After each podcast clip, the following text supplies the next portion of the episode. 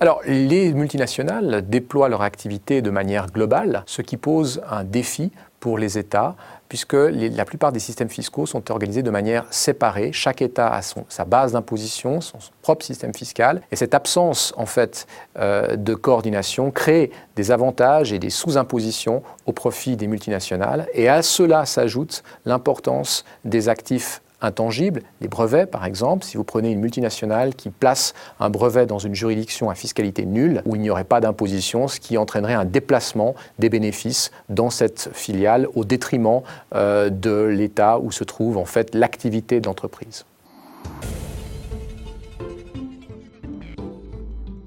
Alors l'OCDE, donc, qui regroupe les 34 pays euh, industrialisés dans, le monde, dont la Suisse, en fait, a développé à partir de février 2013 un plan d'action qui vise à mieux coordonner les règles de la fiscalité internationale, c'est-à-dire en fait à éviter typiquement une double non-imposition. Par exemple, si une dépense est déductible dans un État, elle n'est pas forcément imposable dans un autre État. Et puis d'autre part, euh, éviter en fait qu'on puisse rattacher des profits à la simple détention d'actifs intangibles, de propriété intellectuelle, faire en sorte, si vous voulez, que les profits soient liés ou rattachés à l'endroit où la création de valeur de l'entreprise se trouve.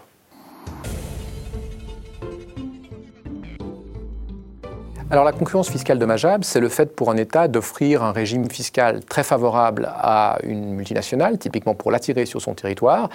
et sur ce point, l'OCDE nous dit attention, aujourd'hui on est face à une forme de concurrence fiscale dommageable plus cachée, c'est-à-dire le fait d'offrir un régime fiscal à toutes les entreprises, formellement, par exemple une imposition privilégiée des revenus de la propriété intellectuelle, mais dans les faits, ce régime en fait est cantonné uniquement pour certaines entreprises qui ont une activité internationale. Et là, l'OCDE nous dit attention, ça peut être de la concurrence fiscale dommageable. Le réel critère qui va permettre de distinguer ce qui est et ce qui n'est pas de la concurrence fiscale dommageable, c'est est-ce que l'entreprise en question a une réelle activité une réelle substance. La grande question de la mise en œuvre du plan d'action de l'OCDE, ce sera sa faisabilité politique, la question de savoir si les États seront tous d'accord d'aller dans cette direction. Et là, l'OCDE, en fait, s'est donné entre septembre 2014 et décembre 2015 pour mettre en œuvre ces différentes actions. Alors l'Union européenne travaille exactement sur les mêmes thèmes que l'OCDE, dont notamment la question de la concurrence fiscale dommageable, sur ce qui est un régime fiscal dommageable. Et là, on attend des décisions dans le courant du mois de septembre.